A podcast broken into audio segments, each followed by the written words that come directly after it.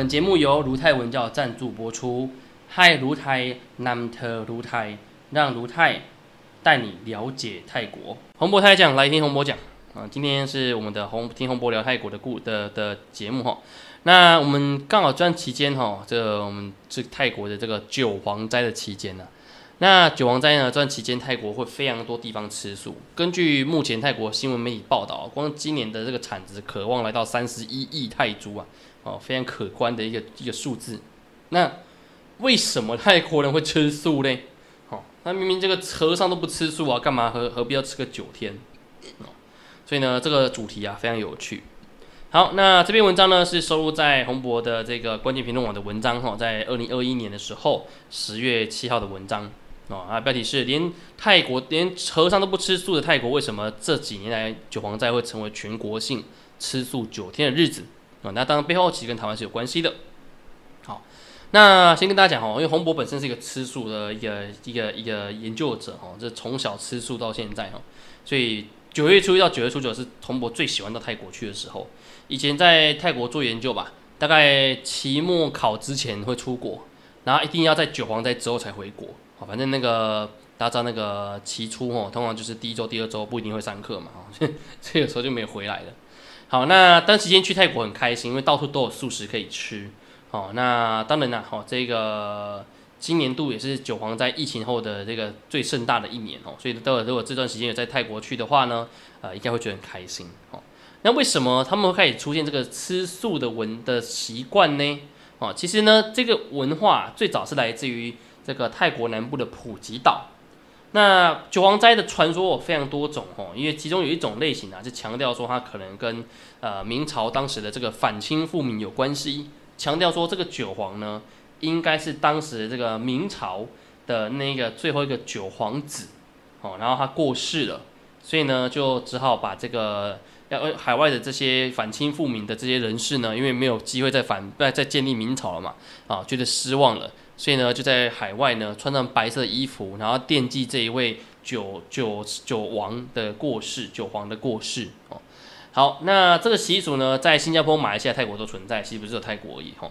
那只是只是泰国在这里呢，他们比较特别，是明明他没有华人嘛，他也不会去拜这个。可是呢，从普吉岛怎么延延伸到全泰国呢？到刷店去哈，这个差很多啊。而且普吉岛是潮州人为主啊，刷店这边泰北很多是云南人，那他们跟这什么关系？好，其实原因原因很简单。哦，当时呢，洪博曾经在二零一四年到泰国去进行这个一贯道，哦，台湾的宗教团体一贯道的田野研究。那一贯道它算是很早期到泰国去推广素食的宗教团体之一。那在当地呢，很多素食店呢，跟那个素食的的那个产业，包含那个卖塑料啊的产的店呢，它都跟这些传道地点很有相关性。甚至这些经营者本身，哦，他也是传道者之一。所以当时呢，就有这个机会啊，接触到这些议题。那洪博那时候在二零一四年的八月份呢，去到普吉岛，曾经去拜访过普吉岛最古老的一个内毛斗母宫。那斗母宫呢，基本上是道教的一个一个一个庙宇，它的九皇基本上也是从这边而来的。哦，那这个庙平常是没有素食的哦，也没有在卖哦。那只有在九皇在期间的时候才会整个吃素。那素食呢基本上也是由当地人负责，他只是鼓励大家吃素，他并没有提供。所以这个斗母宫的两侧呢，也会摆让很多素食摊位来这边摆摊。那有些是免费提供的，有些是有些是要付钱的，就分分两种。好，那当时呢，那个洪博曾经去访问过当地的店家，他们有提到哈，他们都会在九皇斋的期间呢，准备多少食材呢？一整年的食材，哦，就是超多食材的，因为要给九天可以用到。因为那那那段时间九天里面啊，很多人都来吃哦。他们常讲一个故事说，哦，大概就是从农历的八月三十的晚上开始卖，卖到九月初九吧。有些人吃九天，有些人吃九吃十天。光是这样九天的营收，吼，就可以让这个宗教团体在上面当用一年的费用哦，就是一年的这个资金来源就靠九天了。所以可以可可想而知，吼，这些啊宗教团体他们在当地非常的卖命哦，非常的努力哦，九天一定要好好多卖一点素食。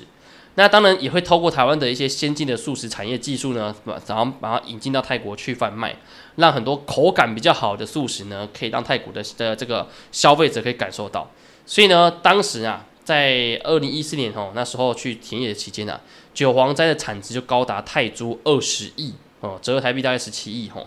那当时呢，这个调查是以曼谷跟周边的府的那个府为主。好，那为什么他有办法拓展到整个地方去呢？哦，后来在洪博做研究期间才发现原因。哦，因为最早期的在泰国南部问哦还不知道，后来在中部、北部、东北部哦，因为洪博之前也提到过嘛，洪博他是少数台湾人跑遍泰国七七个府的哈，因为哪里有受访者就哪里去哈，所以到处跑。好，那当时啊，这些受访者有提到啊，他们说一九七零到一九八零年代哦，传传他们到泰国传道期间呐，普吉岛有这个习俗，但其他地方并没有。那即便是华人最多的地方呢，也不一定会有，只有像比如德教会哦这些华人的寺庙里面才有这个吃素的习惯。那并没有什么道教的文化传统，就是单纯吃素而已，也没有什么加刚当鸡呀这些都没有，单纯只是吃素，那也不会什么九皇菩萨这种说法都没有。那是后来是因为什么？后来是因为刚洪博所提到的台湾的宗教团体哦，包含一贯道啊，包含这个慈济啊、佛光山等等的素食团体进去之后。他们开始用这个九皇斋期间来当做是推广素食的时间点，不过这一开始并没有成功哦。我刚讲一九七七零八零到九零年代，将近二三十年都没有成功哦，所以非常长久。那只有部分的华人可以接受这观念而已。那对泰国当地人来讲，他常说：“哎，这个我们和尚都不用吃的，我干嘛要吃素？哈，就没有必要。”所以不管华人再怎么跟他讲说：“哦，你吃素可以累积多少功德啊，可以干嘛干嘛？”他完全不理你，没有在没有当一回事。对于对多数男性来讲，我只要去出家就可以解决问题了。我干嘛跟你吃素这么辛苦？我就还俗，我就叫吃肉啊！哦，好，所以呢，当时哦，很少人就这样做。但是时间来到了二零一二年，当时呢，时任的太皇拉玛九世啊生了重病，所以呢，当时这个泰国国内啊发起很多为太皇祈福的活动。而当时台湾的宗教团体呢，又借这个机会啊，他们知道九皇斋是九皇嘛，对吧？那刚好叫做九世皇。所以他们就推出为九世皇吃素九天的故事。那九在泰文就是告，就是成功嘛。所以吃九天就可以成功哦，可以让呃这个国王的生病变得比较好一点点哦，做功德给父亲。所以他就推出这个这个策略了。那当然最初呢，呃也没有想过到底会有多成功。结果没想到啊哇，这泰国的这个当地人啊，跟他们讲说哦，吃素为自己做功德不好，他们不相信，他们没有意义，不想要做。但是为了国王呢，可以吃九天，所以呢，这很有趣啊。他们就是为了国王吃九天哦，在这这个是很多当地的受访者提到很很很很无法无法理解，而且很印象深刻的。从二零一二年开始，很多人在这九天期间都会吃素。那后来在拉玛九世王过世的隔年，哦，在逝世的隔年，二零一七年的时候，也有很多宗教团体也继续发起为太皇吃素做功德的故事，因为刚好是九九皇斋嘛。所以呢，他也可以算是从原本的这个明朝末年的九皇子，并在二零一二年的转变成为呃拉玛九世皇的概念。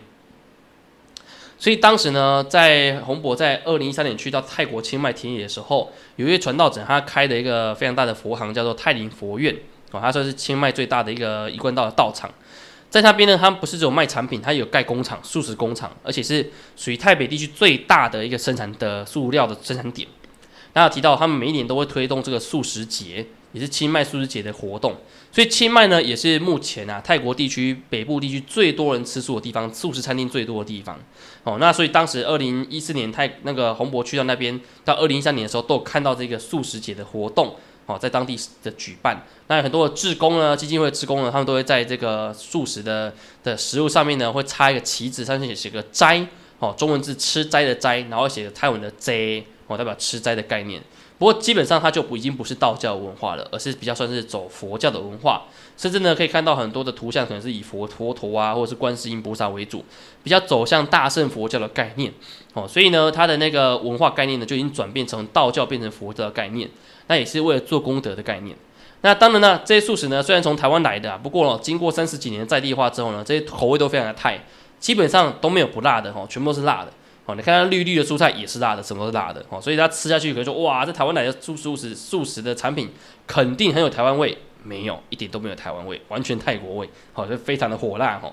好，那当然呢，在洪博那时候写文章的这一篇文章的时间点，哈，在二零二一年的年代呢，那时候一样，素食的产值啊，预估已经有当当到达四百零一亿泰铢的产值了，哦，这是个非常神奇的地方哦。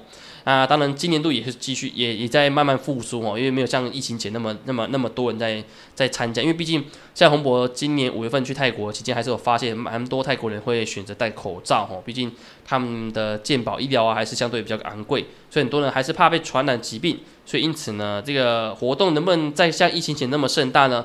可能还要再等一段时间。不过对于一个连和尚都不吃素的王国的国家来讲，吼。可以有九天吃素，还有这么大的素日产值哦，可以说算是一个非常难得的事情啦。好，那当然如果有机会呢，大家是如果是如果有机会这个段时间去泰国呢，也可以享受一下泰国的素食美食。如果听众呢你也是属于这个素食者的话，那一定要记得哦。今年如果来不及就算了，明年还是要记得哦。农历的九月初一到九月初九可以去到泰国游玩，相信那九天会让你觉得非常的开心，非常的快乐啊！你可以吃到非常多 很好吃的泰式素食。好，那我们今天的内容就到这里啦。那如果对泰国的相关话题有兴趣呢，不要忘记每周五呢锁定的听洪博聊泰国的节目。那我们下礼拜见啦，萨瓦迪卡。